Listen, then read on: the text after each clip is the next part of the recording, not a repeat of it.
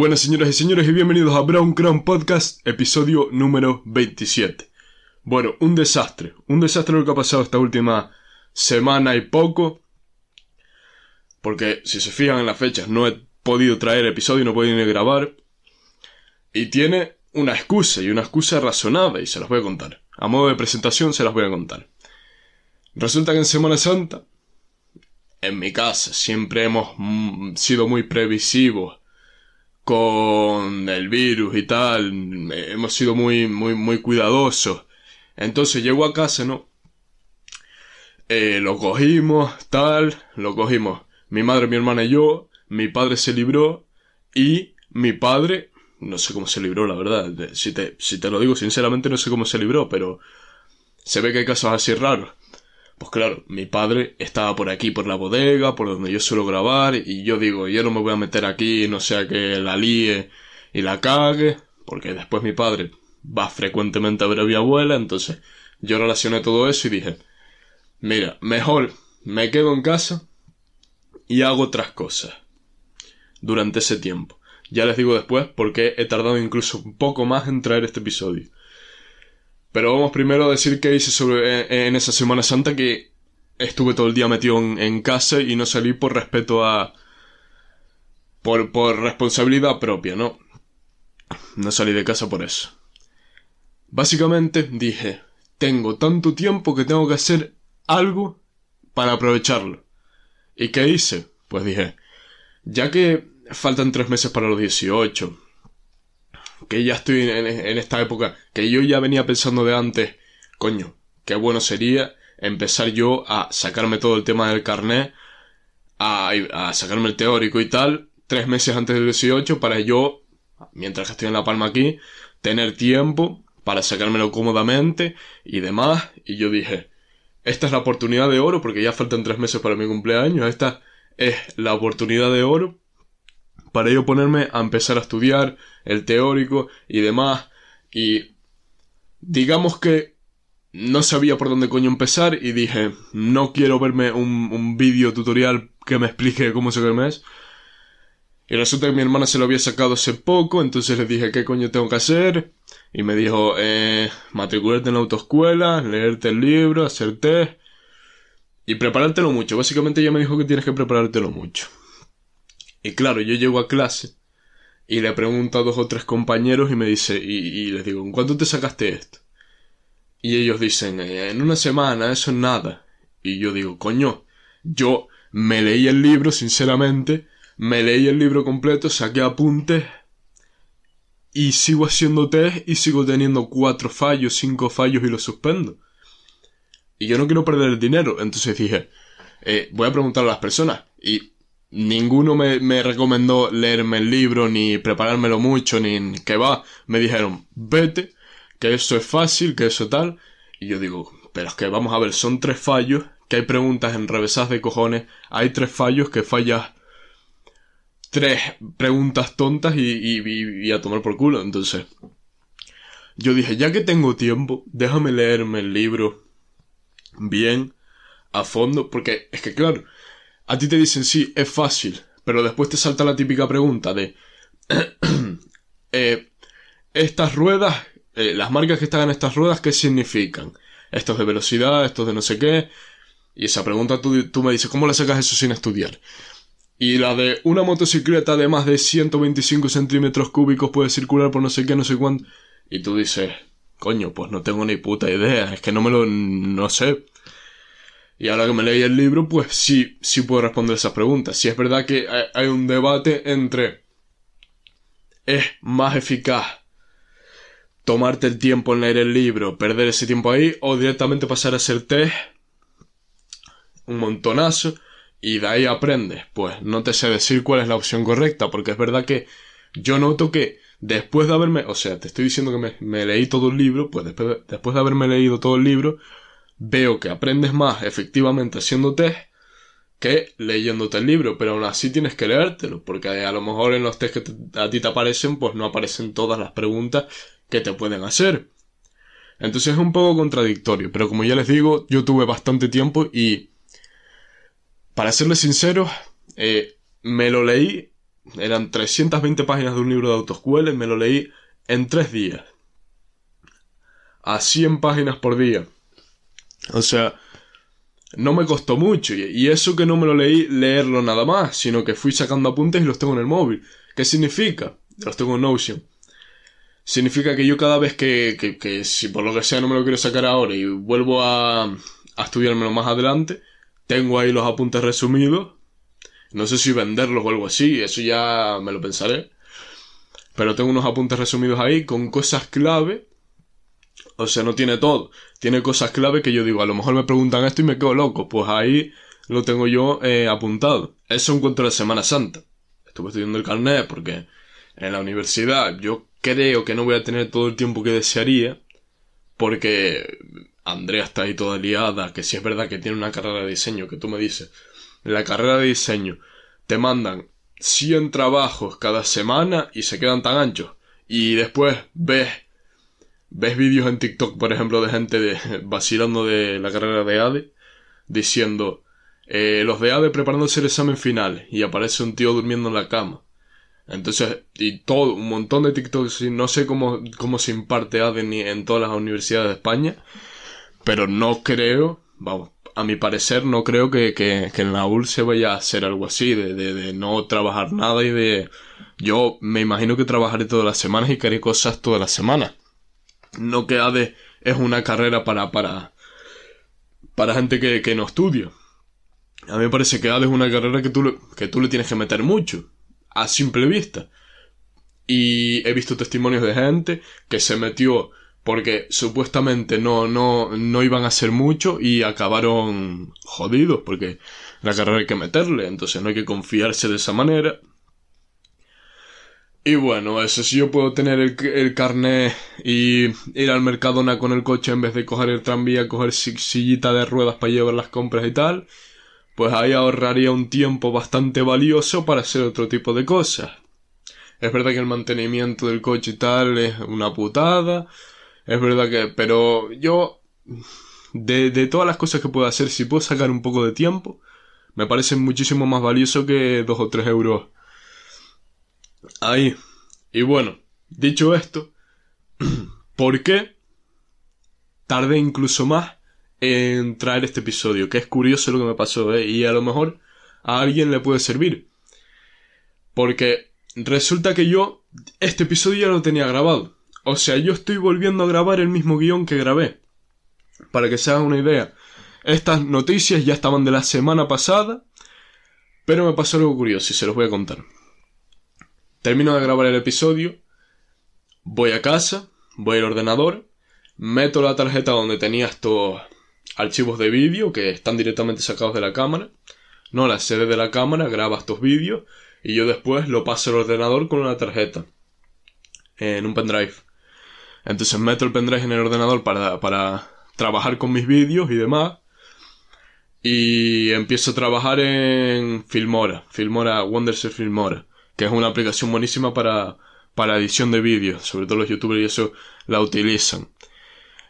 Eh, empiezo a trabajar en Filmora, lo edito el vídeo, eh, saco los clips, llego al final y justo cuando lo voy a grabar me aparece una, una ventana en medio de Windows, de una ventana de Windows en medio de la pantalla del ordenador y pone eh, no se puede leer el pendrive no sé qué, desea formatearlo. Y yo pues cliqué no y dije, ¿qué coño pasa? O sea, eh, eh, déjame entrar otra vez al pendrive, déjame sacarlo y meterlo, a ver si, si eso es lo que, lo que pasó, ¿no? Nada, que vuelvo a meter el pendrive, intento entrar en, en, en la carpeta del pendrive y me aparece, no se puede leer, desea formatearlo. Total, que había perdido todos los vídeos con los que estaba trabajando y toda la edición y todo lo demás se fue a la mierda porque no tenía los, archivos de los vídeos. O sea, se veía en negro, estaba el audio, eh, eh, pero no estaba el vídeo. O sea, eso es una basura. Yo no podía haber subido un vídeo a YouTube eh, con el audio solo y no con el vídeo, porque es un vídeo para YouTube, a Spotify, a Anchor para que las distribuya, a todo eso sí, incluso a iBooks. pero no podía subir un, archivo de, audio a, a, YouTube. Entonces dije, no, no puede ser. Voy a investigar qué tengo que hacer para que no me salte el fallo este.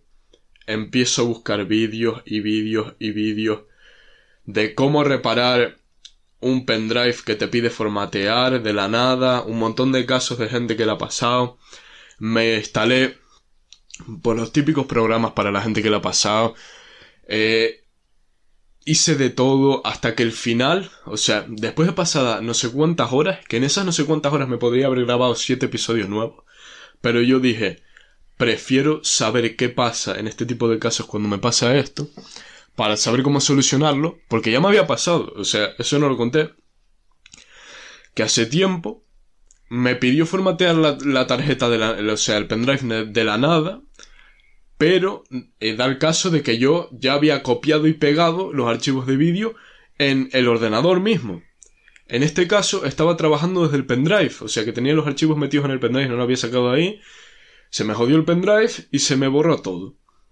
No se me borró porque yo antes de eso intenté pues no formatearlo porque podía ser para recuperar los archivos me instalé Recovery, una aplicación de Wondershare. Por cierto, Wondershare tiene todo tipo de aplicaciones para todo tipo de cosas. No entiendo el imperio que están montando esta gente. Si, si le quieren echar un vistazo, tiene un montón de cosas, pero todos son de pago. Me instalé Recovery, que es para recuperar archivos que estaban en un pendrive dañado, por ejemplo. Recuperar archivos de pendrive formateados recuperar archivos de, reciclados en la papelera que lo has borrado incluso. Entonces era para recuperar todo tipo de cosas. Y, funcionaba. Pero a mí no me funcionó porque yo, eh, después de, o sea, yo cada vez que intentaba sacar cosas del pendrive, me aparecía el mensaje ese de desea formatear y se me bloqueaba todo el proceso de, de recuperación. Y tú dices, joder, qué tocada de huevo. Pero lo que yo sí vi es tras unas horas, eh, el proceso de recuperación, pues a veces se traba al principio, a veces, a veces se trababa casi llegando al final y digo yo, vamos a meterlo varias veces a ver si llega al final y consigo de una puta vez recuperar los archivos. Nada. Tras varios intentos, y varios intentos tardaban eh, literalmente 45 minutos cada vez que, que, que eh, en todo el proceso tardaba 45 minutos de recuperación, a veces se paraba el minuto 20, a veces el 40. Pero una vez y una sola vez en el que llegó al 45. Y dije yo, es mi momento. Copié, eh, o sea, recuperé los archivos que me interesaba, lo puse en una carpeta en el escritorio, abrí la carpeta, fui a ver cómo se veía el archivo. La sorpresa que me llevé no fue poca. Después de tantas horas intentando solucionar el problema este. Entro al archivo, se ve la pantalla en negro total y unos pitidos de fondo. No se escuchaba ni siquiera audio ninguno. Y yo ya ahí dije, estoy hasta los cojones, paso ya ni siquiera de intentar, eh, eh, intentar recuperar nada. O sea, el episodio me había quedado de puta madre, eh. Mira que yo, yo terminé de grabar contentísimo diciendo, este episodio es la hostia. Hablé súper bien, se me vio súper bien, hablé un montón de cosas razonadamente. Porque a veces es verdad que ha habido episodios que he dicho barbaridades, pero este me salió particularmente bien. Y dije yo, coño, mira que tener que perder esto, con todo el trabajo que me lleva a hacer a mí un episodio, que es un trabajazo de cojones. Y ahora que lo recupere y aún así se ve así, joder. Y se me ocurrió una idea que era Vale, ya tengo los archivos, pero los archivos supuestamente están dañados. O sea, no me apareció ninguna pestaña que dijera este archivo está dañado. Pero, coño, el archivo estaba dañado. Otra, otras 14 horas intentando ver vídeos para recuperar archivos dañados y todo eso. Archivos MP4, archivos MOV. Y nada, di con otro programa, o sea, un programa no, un tutorial de un tío, esta vez no fue un programa solo, un tutorial de un tío que abría el CMD de, Windows para, para meter no sé qué códigos y así copiar el formato de un vídeo que yo ya había grabado y pegarlo en el, en el dañado para que tuviera sus propiedades y así. Al tío en el vídeo le funcionaba y yo dije, joder, no puede ser que lo haya encontrado. Es el único método, el único método que parece que me va a funcionar. Total, que lo hago, hago todo lo que hace el tío, eh, parece que va a funcionar, me meto en el vídeo, se escucha el audio de fondo en el, mío, pero el vídeo, o sea, lo que yo veía era eh, un programa mío de, de, de, no sé si era eh, el episodio 7, el episodio 7 que subí se estaba viendo en el vídeo. Entonces yo ya en ese momento dije, aquí, aquí dentro está metido Satanás o algo, o me están jodiendo más de la cuenta, porque mira que, que, o sea, no pude recuperarlo de ninguna manera, aun habiéndome pasado 20 horas desde que, desde que se me rompió. 20 horas metido en el ordenador intentando eh, solucionarlo para dar con la clave. Nada. Y sinceramente creo que si yo llego a seguir, a seguir metiéndome la matada y, y a seguir de pesado intentando recuperar los archivos, yo creo que al final lo hubiese conseguido. A lo mejor el, el vídeo parecía descorregido y se cortaban partes, a lo mejor le pasaba lo mismo al audio, pero de alguna manera u otra lo, hubiese conseguido sacar seguro, pero yo ya dije, no merece la pena. Llegan ahora todos los exámenes de final de, de segundo bachillerato. Eh, ya esta semana he tenido algunos. La siguiente viene el bueno que es el de historia. Que mucha gente eh, dice que, que es muy, o sea, que llegan muy apurados a final de curso, eh, la BAU los estresa un montón. Pero yo este año, sinceramente, con, con lo que estoy viendo, o sea, el examen de, de, geografía me lo estudié en un día, de arriba abajo me lo supe todo en un día, eh, con todos los esquemas que son. Yo creo que es el segundo más grande que tenemos de, de, de la BAU. El más grande obviamente es el de historia, pero es el que hay que enfocarse más yo creo. El de lengua, aprenderse dos cosas. Yo la verdad que la BAU la veo bastante cómoda. No entiendo mucho por qué tanta gente se puede estresar tanto, sobre todo en estos, en estos compases finales. Pero ya les digo, yo les voy a contar seguramente cuando llegue... O sea, ahora hablo mucho, pero les voy a contar cuando haga la BAU y cuando les diga cómo me pasó, cómo, me fue y tal. Pero desde, desde, aquí se ve bastante cómodo, se ve que puedo sacar muy muy buena nota y ya les diré eh, qué nota saco, qué, cómo me va y demás. Bueno, los próximos episodios seguramente serán monólogos también. Y una de las peores decisiones que he tomado hoy es venir a las 9 de la mañana a grabar un episodio con una luz, con una luz delante, porque me estoy quedando cieguísimo, pero bueno, todo sea por, el, por la iluminación y la luz. Vamos ahora a los temas, que viene hoy un tema muy interesante del que no se está hablando tanto como se debería, y es la nueva reforma que han hecho de la nueva ESO. Nuevo plan de ESO, nuevas cosas que se han sacado, nuevas cosas que se han introducido y que vamos a ver en este fragmento en detalle. Se las voy a contar en detalle y voy a mostrar mi más razonada opinión para que tengan así una, una, una pista a la hora de, de, debatir si quieren con esto con la gente también. No se puede repetir más de tres veces. La primera medida más destacada no están todas, pero puse las más relevantes. La nueva ESO, en la nueva ESO no se puede repetir más de tres veces. Y esto cuenta tanto como para la ESO como para primaria, porque si tú repites en sexto de primaria, repites en primero de la ESO y repites en segundo, ya eres una persona intocable. O sea, no puedes repetir más veces. Te puedes rascar los huevos todos los años que no te van a repetir más veces. Y esto puede haber dos, dos tipos de opinión con respecto a esto. La primera es, eh, ¿por qué vamos a hacer esto si así los niños se vuelven eh, eh, menos trabajadores? Los niños van a pasar a, hacer pasotas en clase, tal. Y yo concuerdo con esto, pero solo para la gente que tiene ya los recursos que necesita, que sus padres le dan todo, que viven de puta madre y que solo se, son unos vagos y que no trabajan y que no quieren un futuro, o que a lo mejor no son lo suficientemente maduros como para razonar querer un futuro, o que los padres no se lo han impartido de manera tal pero aún así le dan todo. Hay muchos casos. Pero, por un caso, por ese lado, esa medida sí me parece mal. Pero después está la gente que eh, tiene dificultades, que no puede eh, tener un nivel educativo amplio eh, estándares, vienen de otro país y tienen que meterse a hablar español, cosas así, ese tipo de casos para esas personas que no tienen recursos o qué tal. Esta medida me parece buena para ellos. Entonces, si hay estos dos casos, pero sí es verdad que hay muchísima más gente que tiene lo que quiere, pero que no le da la gana de estudiar, que gente sin recursos. Entonces, yo esta medida no la pondría así. Yo diría, según la situación del niño, si es un vago, que, que esta medida no se aplique. O sea, que solo pueda repetir las veces que pueda repetir y lo que había implantado antes, por lo menos.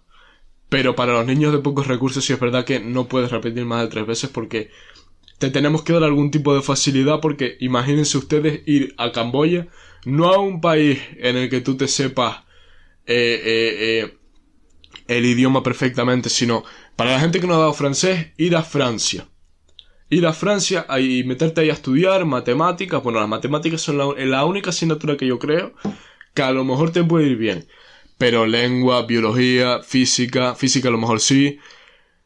Tienes algunas asignaturas que a lo mejor sí, pero son muy muy escasas y no tienen nada que ver eso. O sea, te va a ir horriblemente mal si vas a estudiar a un país que no habla el mismo idioma que tú y ni, ni siquiera que puedas aprender ese idioma porque nunca... O sea, ir a China o ir a un país de estos a estudiar es una puta locura. O sea, yo no me imagino y hay gente que en clase vino de otros países eh, sabiendo cero de español y yo la verdad que admiro eso porque es un trabajazo de huevo. La verdad que me parece una cosa jodidísima y no sé cómo los profesores se las arreglan para, para tener a un niño que habla otro idioma. La verdad que yo en la ESO, uff, había casos que yo veía a, niños hablando que no sabían nada de español y que los apartaban un poco. Es decir, ni, ni los, había profesores que ni los ayudaban. O sea, pasaban de él, que se las arreglase que hiciera actividades de refuerzo de otro tipo y, ya está, eso tampoco está bien.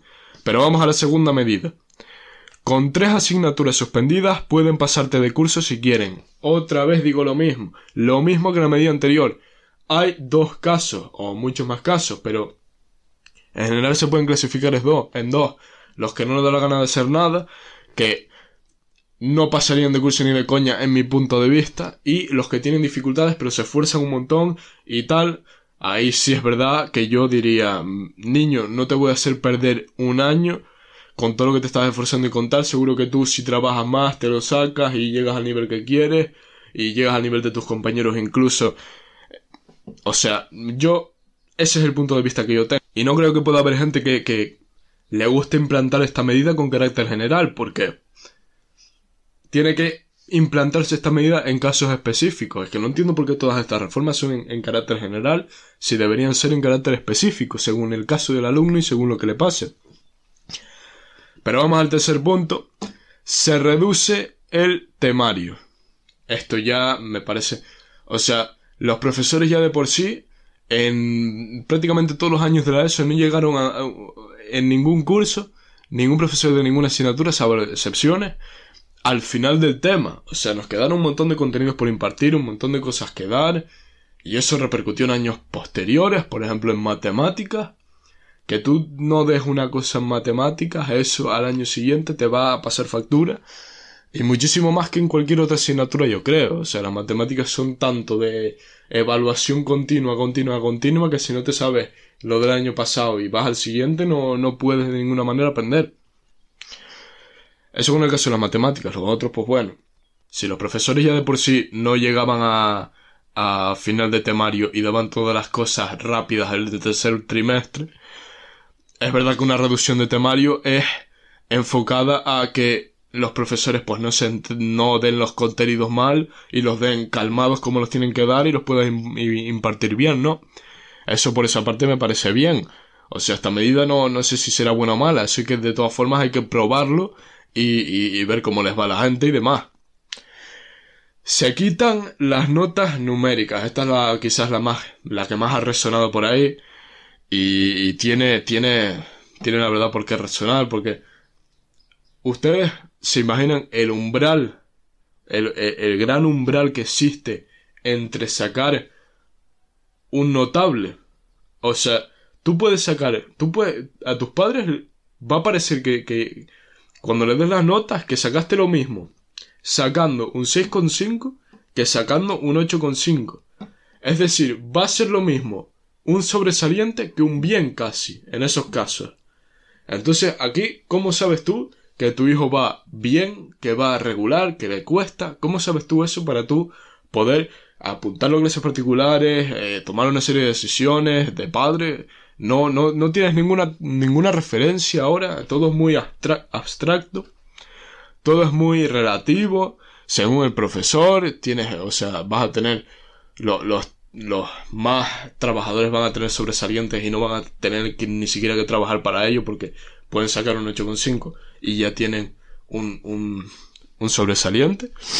Entonces, no entiendo esta medida. También te digo, ¿cómo, ¿cómo es posible que vayan a evaluar los exámenes sin ni siquiera tener notas numéricas? ¿Cómo hayas tú la media entre un bien y un sobresaliente? Yo supongo que eso eh, pues no será así, que tendrán notas numéricas los exámenes, lo que tendrán eh, notas así eh, relativas con el bien, el sobresaliente, el suficiente, todo eso será a la hora de la entrega de notas. Yo me espero, porque si no, los profesores van a tener que hacerse un rollo en la cabeza entre bienes sobresalientes y tal, que Y bueno, la quinta medida es que se eliminan los exámenes de recuperación en junio.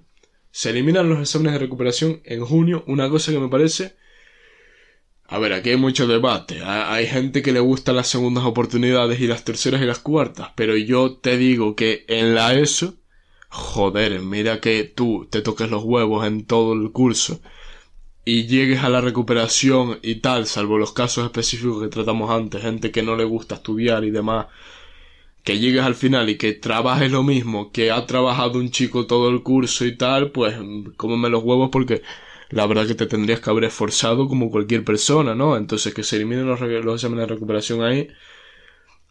En cierto modo a mí me parece bien. O sea, pueden haber muchas opiniones, pero a mí me parece bien. Otra medida es que también se quita la filosofía. Según leí también se quita la filosofía.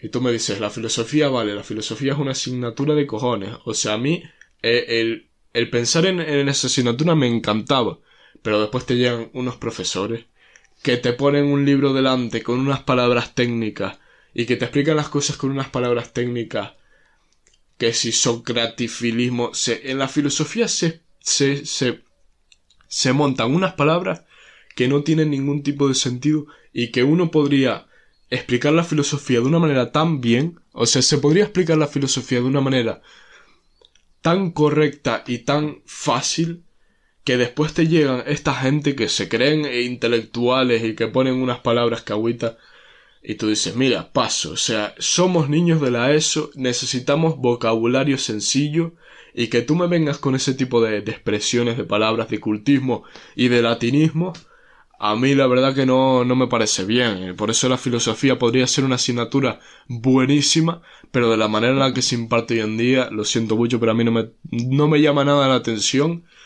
Joder, es que eso de Sócrates, antigua Grecia, pensar, filosofar, Platón, ¿a quién no le gusta ver cómo pensaba esa gente, cómo era la, cómo era la mentalidad de la época?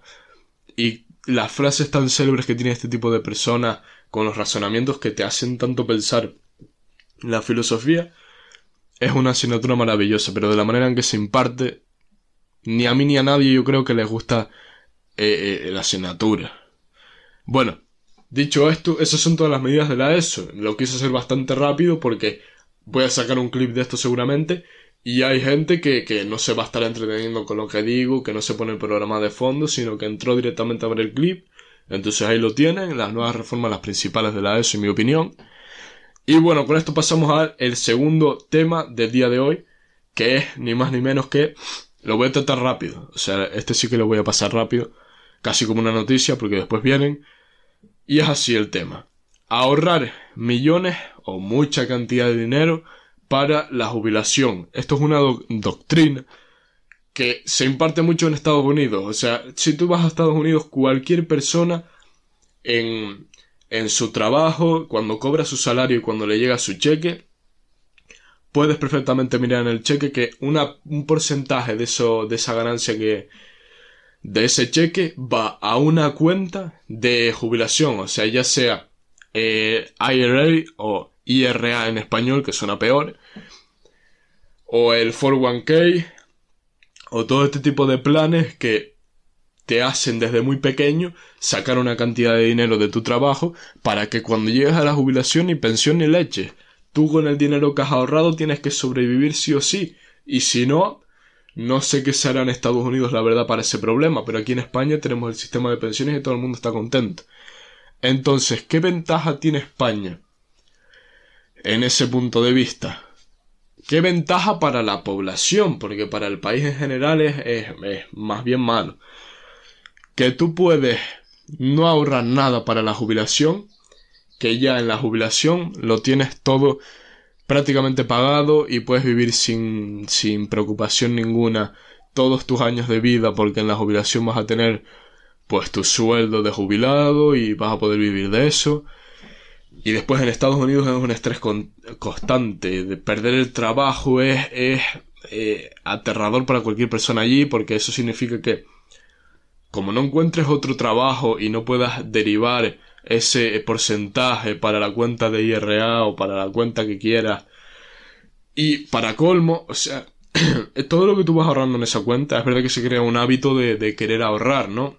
Se crea un hábito de vamos todos a ahorrar para cuando seamos mayores y ves que ahorras y, es, y, sienta bien ahorrar porque ves que tienes seguridad con ese dinero ahí, la putada es que para cualquier estadounidense sacar eh, un euro de la cuenta de, jubilación supone una multa, una multa que te duele hasta...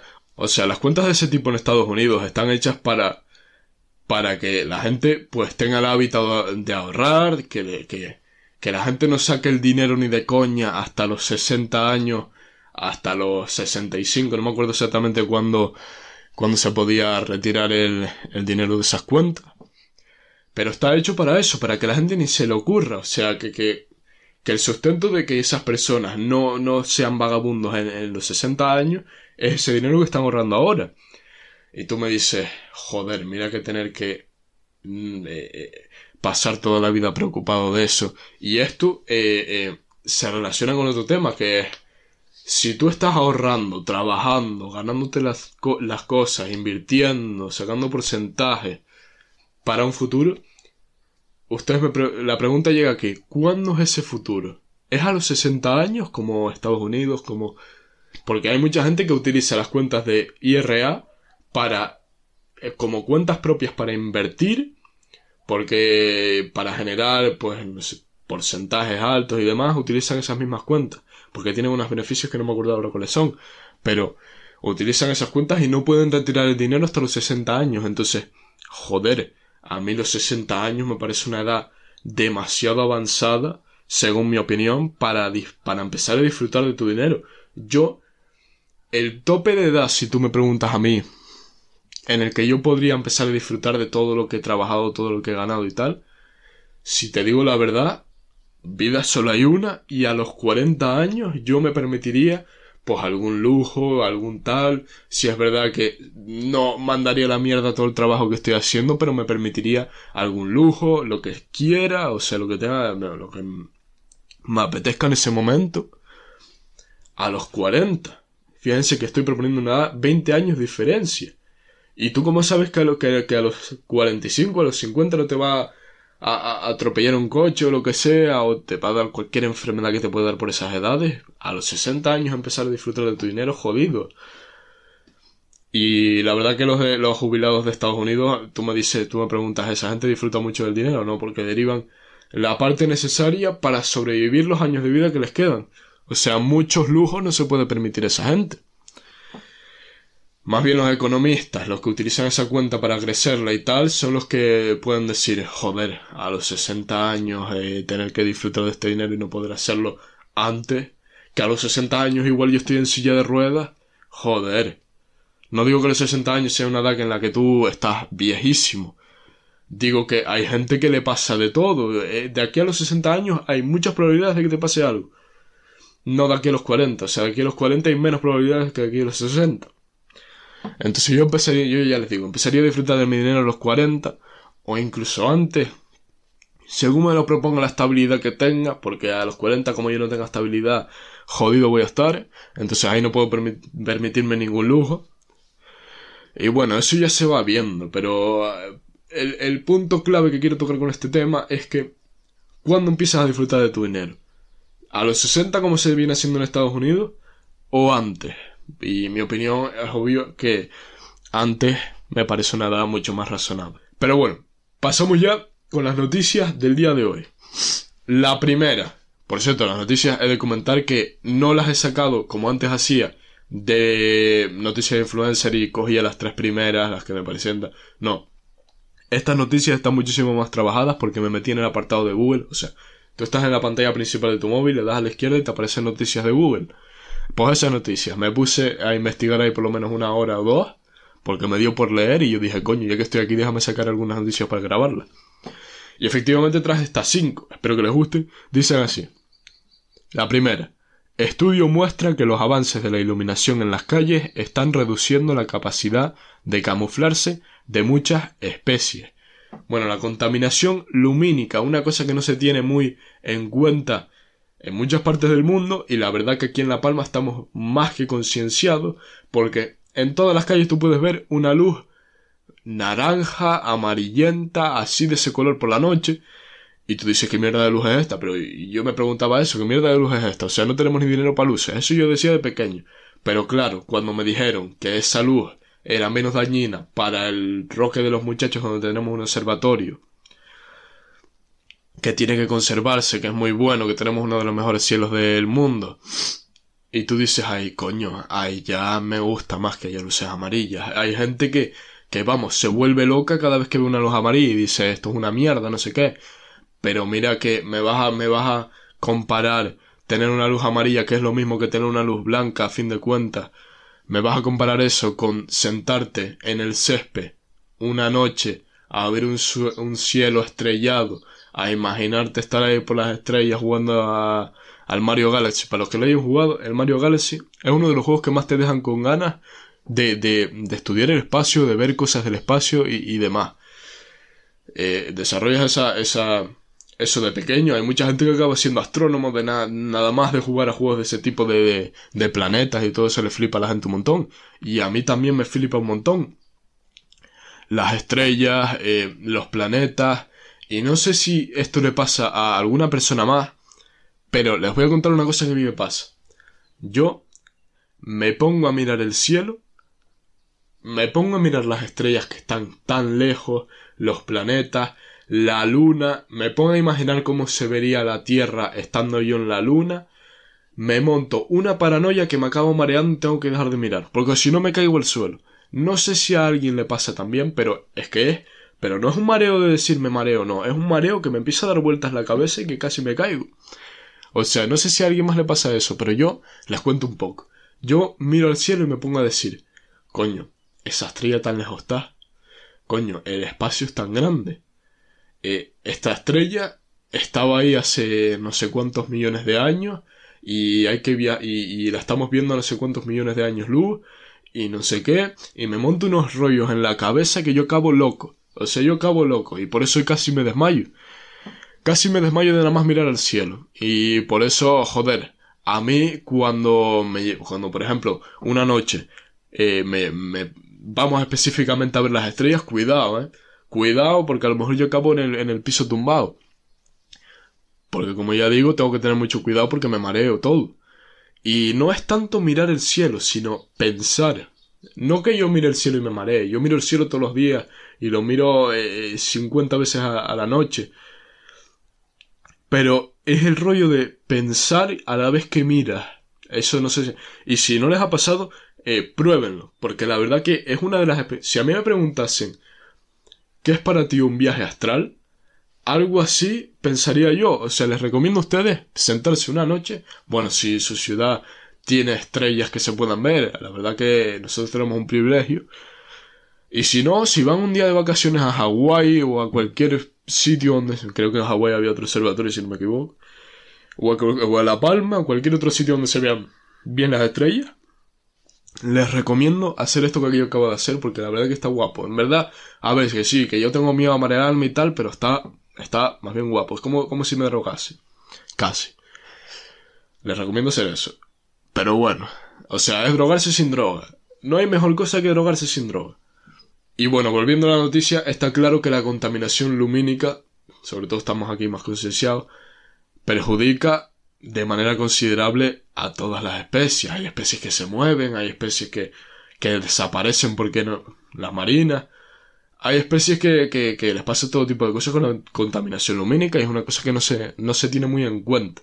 Como ya digo, las estrellas son una cosa que a mí me encantan y que tengamos aquí luces amarillas me parece la hostia. Vamos ya con la segunda noticia. Esto es una entrevista donde dice un tío que se llama Ken Barnes, dice, Mark Zuckerberg debería estar en la cárcel y menciona aspectos como la era de la desinformación, las redes sociales y cancelar a las personas. La era de la desinformación es un término que se, se viene escuchando muchísimo, sobre todo en estos últimos, estos últimos años, estos últimos meses. Y para mí, sinceramente, concuerdo totalmente en que es la era de la desinformación. Y donde más se ve desinformación es en TikTok. Yo creo que en la red social de TikTok hay muchísima más información, desinformación, que en YouTube, que en Twitter, que en Facebook. Y eso que en esas redes sociales ya de por sí no tienes que fiarte prácticamente nada. Pero en TikTok es una cosa de loco. Hay cada trader en TikTok. Hay cada persona que dice formas de ganar dinero. Y te lo explican en el, en, en el, en el vídeo y te dicen tienes que hacer esto, tienes que hacer lo otro. Eh, si ya de por sí entras a YouTube y pones cómo hacer dinero y te aparecen miniaturas de gente diciendo un millón de euros a la hora, tú entras a TikTok y eso ya es una locura. Lleno de niños, eh, poniendo eh, cosas clickbait, y niños que no se sabe que son niños porque se ponen otra voz, y cosas así, y joder, gallo. Y tú ya ahí ves porque hay gente que se frustra con todo el tema de, de hacer dinero de intentar hacer cosas, de intentar, porque es que hay tanto, no, no, no, no voy a decir la palabra, pero hay tantas personas ahí fuera que hacen esas cosas. Hay tanta gente que se cree las cosas que ve en TikTok. Y es jodido, porque yo, eh, antes cuando no lo veía no me creía nada. Pero una vez que un amigo mío me dijo, descárgatelo, lo típico, o sea, yo creo que a día de hoy muy poca gente no lo tiene descargado. Yo lo tengo descargado porque hice una técnica que fue eh, a todos los vídeos que me salían de tías moviendo el culo, eh, vídeos de mierda, vídeos de desinformación y todo eso. Le, o sea, tú lo que tienes que hacer en TikTok es mantener pulsado el botón en la pantalla de la pantalla, mantener pulsado la pantalla y poner una opción que te dice eh, no me interesa. Yo creo que todas las redes sociales tienen ese tipo de, de opción y es muy efectivo porque de nada más haciendo eso, a mí ahora todos los vídeos que me salen en TikTok son memes. No hay ni cosas de información que me quieran vender nada, ni ni ni, ni no, todo, ni ni ni contenido de de, de, de, de tías, o sea, sinceramente, todos los, todas las tías que me iban apareciendo les di, no me interesa. Y eso TikTok, el algoritmo, lo reconoce y ahora no me aparece nada de eso, me aparece puro meme. Y la verdad que es la, mejor decisión que he podido tomar nunca. Porque entrar a TikTok para mí es pasar un rato de cojones, porque empiezo a bajar y a reírme y, y guardar TikToks para enseñárselo a mis amigos y que nos descojonemos y mandárselo a gente. Y solo me aparece meme y es la hostia. Pero yo no entiendo a la gente que no ha hecho esto y que le aparecen vídeos que ya tú me dirás eh, que, o sea, ¿para qué utilizan ellos la plataforma? Y me pareció curioso un día que llega a clase ver a una chica que es muy muy inteligente, que siempre ha sacado, no digo que la inteligencia es sacar dieces, pero es muy inteligente en muchas cosas, y verla diciendo, no, yo voy a estudiar esta carrera porque vi en TikTok que decía que esta carrera era así, que no sé qué, que tal. Y tú me dices, joder, mira que tomar una decisión tan importante en la vida como elegir una carrera por un TikTok. Por eso la era de la desinformación está más presente que nunca. Hay un montón de plataformas de gente que, que no hace nada más que sacar mierda para conseguir visualizaciones. Y yo en este programa no saco mierda. Yo desde un principio digo, esto es lo que yo sé y esto es lo que yo hablo. Y me puedo equivocar, pero lo bueno que tengo yo es que si se ven todos los programas, en este episodio me equivoco y al siguiente lo arreglo. Yo, sobre todo en episodios que he hablado sobre temas económicos y tal, me he informado y he vuelto a ver esos episodios y he visto que he tenido fallos, pero yo digo, joder, no voy a borrar todo el episodio por tener este fallo. Entonces lo que buenamente puedo hacer es venir episodios próximos a decir, esto lo dije mal y me refería a esto, porque acabo de aprender esto. Y a lo mejor hablé sin saber en este episodio. Eso es lo bueno que tiene. Los, los podcasts que te puedes excusar, como bien decía Jordi Wild, no es lo mismo hablar en, un TikTok con una persona y que se una cosa de contexto, que venirte al programa y que se pueda excusar la persona si dice algo mal y que pueda corregir a tiempo y demás, son dos cosas totalmente diferentes. Vamos a la tercera noticia. Una compañía estadounidense planea lanzar 2.4 millones de mosquitos al mundo. La Agencia Protectora del Medio Ambiente quiere lanzar estos mosquitos modificados genéticamente para que no puedan picar y solo puedan crear descendencia con otros, para así acabar con enfermedades. Esta idea me pareció cojonuda, la verdad. Si ustedes me preguntan cómo podría acabar con este tipo de mosquitos que, o sea, tú piensas en, en, los mosquitos estos, que son un bicho tan chiquito y que en países como África y como determinadas zonas puedan de, de, de un de un Picasso eh, acabar con tu vida Tú me dices, la vida ahí es tan insignificante que viene un mosquito y, acaba contigo, de un día para otro. O sea, es la hostia. Yo siempre que me he pensado, siempre que he pensado en esas tribus africanas enfrentándose a esos mosquitos y de decir, coño, Canarias está al lado de África. Como a Canarias venga ese tipo de mosquitos y yo me vea uno en una situación así, joder, pasaría unas angustias cahuit. Y todo, y, yo creo que cualquier canario mirando eso se acojonaría. Pero ahora, esta gente, o sea, la ciencia, como ya vamos viendo, nos sorprende a todos, porque ¿cómo se consigue modificar un mosquito para que no tenga ganas de picar. No supongo, supongo que, no le quitarán el aguijón o el aguijón, no sé, no sé el, pico, no sé cómo se llaman los mosquitos. En las abejas el aguijón, en los mosquitos no sé cómo se llama. Pero no sé si, si, si se lo quitan, si directamente le meten algo al mosquito para que no le den ganas de picar o algo así, pero la verdad que la idea es, es buenísima y que se llegue a hacer esto, la verdad que esta compañía debería haber accionistas que, le den bastante dinero porque tiene ideas bastante buenas. Eso sí, va a pasar un, tiempo antes de que todas estas enfermedades se, se erradiquen por completo, porque estos 2.4 millones de mosquitos parecen muchos, pero joder, si tú te pones a pensar en todos los mosquitos que hay por ahí, sobre todo en el continente africano, joder, hay mucha superficie para muchos mosquitos. Entonces, 2.4 millones. No sé yo si será suficiente. Pero a lo largo de los próximos años yo creo que sacarán más y que estas enfermedades van por fin a desaparecer porque la idea es muy buena. Que los mosquitos tengan descendencia que no pueda tal y ese mosquito que no puede tal tenga otra descendencia que no puede y así con el paso del tiempo se acabará erradicando totalmente yo creo. A lo mejor no, pero lo más probable, viéndolo así desde un punto de vista razonado, es que sí. Bueno, pasamos a la cuarta noticia del día de hoy. Reino Unido dice que está preparado para regular criptomonedas estables para transacciones. Y criptomonedas como Bitcoin son las siguientes en su lista.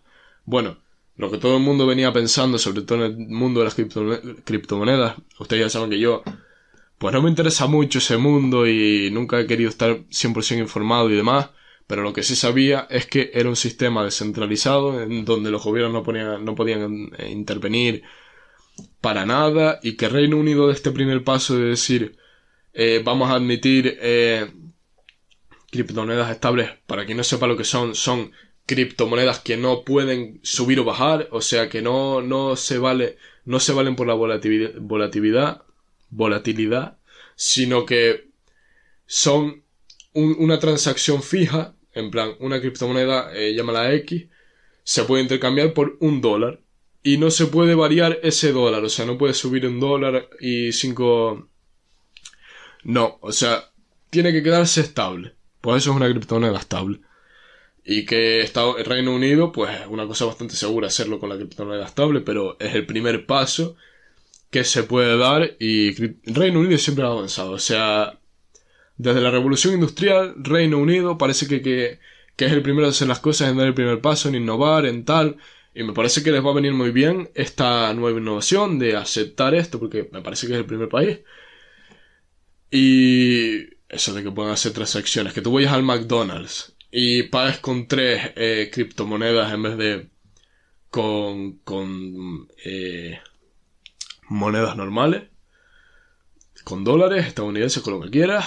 Eh, la verdad que me parece un avance bastante grande. Bueno, eso por un lado. Pero por otro lado, el Bitcoin me parece ya un paso más grande. Porque eso de que tú vayas a comprar una cosa con un Bitcoin, ponte en el ejemplo, y que al día siguiente el Bitcoin baja a la mitad y esa cosa la compraste con el mismo Bitcoin pero bajó a la mitad y, y eso va a ser un caos. O sea, a mí me parece eso ya un caos. En sí comprar cosas con Bitcoin no lo veo muy, muy sensato. No sé por qué, no me parece un modo muy sensato de, de transacción porque que eso cambie de esa manera tan radical de un día para otro, joder. No sé, no sé, lo veo raro, no sé cómo se va a hacer eso, pero seguro que encuentran una manera de figurarlo e, e intentar eh, establecerlo y que se pueda hacer. Vamos ya a la última noticia del día de hoy que dice así. Han sido detectadas pequeñas partículas de plástico por primera vez en la sangre humana, que no pueden ser filtradas. ¿Esto qué quiere decir? Que esa botella de plástico que tú tenías, que la dejaste un día al sol y que tú pensabas que nada, que eso no le cayó ningún plástico dentro, que no se desprendió ningún plástico de las paredes y tal. Eso quiere decir que ahora efectivamente sí, te estabas tragando el plástico y que se han encontrado en la sangre humana y que no pueden ser filtrados. O sea, eso ya es algo bastante grande. Y tú me dices, eh, relacionando esto con los productos de, de que encontramos en el supermercado, todos los productos estos los tomates, las lechugas sobre todo, todos estos productos que son transgénicos o algo así, no me acuerdo cómo se llamaba, pero que están modificados genéticamente, modificados con químicos, tú me dices que toda esa mierda no nos está entrando a nosotros al cuerpo. Pues yo creo que mira que eh, la Unión Europea está intentando evitar ese tipo de cosas, pero ya están intentando firmar no sé qué acuerdo para comerciar con Estados Unidos, que sí lo permite, los alimentos transgénicos y, y los alimentos de este tipo, modificados eh, químicamente. A mí me parece eso una salvajada. O sea, todo eso que se puede evitar, si es verdad que mejora la economía, si es, si, es verdad que tal. Pero joder, que se, que se potencie más lo ecológico, que son, que, que coño, tú te vas a comer un tomate de, de, de cualquier cadena de, de supermercados y es, que no saben a tomate. Los huevos no saben a huevos. Y tú, por ejemplo, aquí en La Palma, que, que la agricultura pues está extendida, que tú te comas un plátano. La diferencia que hay entre un plátano de una huerta ahí al lado y un plátano que viene de una cadena de supermercados, que tal, joder, si es grande la diferencia. La gente de la ciudad, de Madrid, de todo eso, no se dan ni cuenta, yo creo, porque están ya tan acostumbrados pero aquí, que se alterna lo agrario con el turismo, con la verdad que probar una cosa natural, deja mucho, eh, eh, hace que las, cosas del supermercado dejen mucho que desear, y no por mencionar toda la mierda que probablemente, como ahora se está descubriendo cosas nuevas que hay en tu cuerpo a escala reducida, seguramente los transgénicos, seguramente que tienen algo que no se ha descubierto todavía, que nos está afectando. Pero bueno, no se le puede hacer nada a día de hoy y lo que tienes lo, que, lo único que puedes hacer es ir debajo a comprar todas las semanas, no tienes otra opción. Si hubiese otra opción, obviamente que la gente se iría por la otra, pero lo único que se puede hacer es comprar en el supermercado y ya está.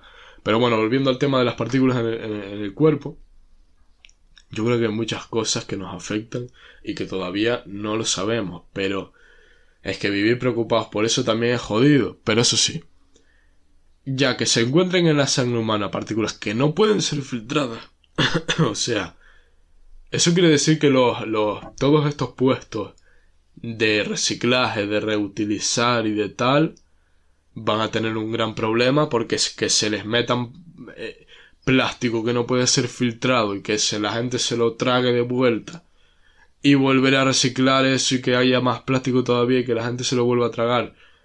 Eso va a ser un problema y no sé si en un futuro se van a imponer medidas de, de eso cuando se cree algo que de verdad lo puede filtrar, pero yo creo que eso va a suponer en un futuro un grave problema para este tipo de, de instalaciones. Y bueno, dicho esto, espero que les haya gustado muchísimo el programa del día de hoy. Es extenso, me quedó un poco extenso, pero es lo que hay. Espero que les haya gustado muchísimo y nos vemos en el próximo episodio.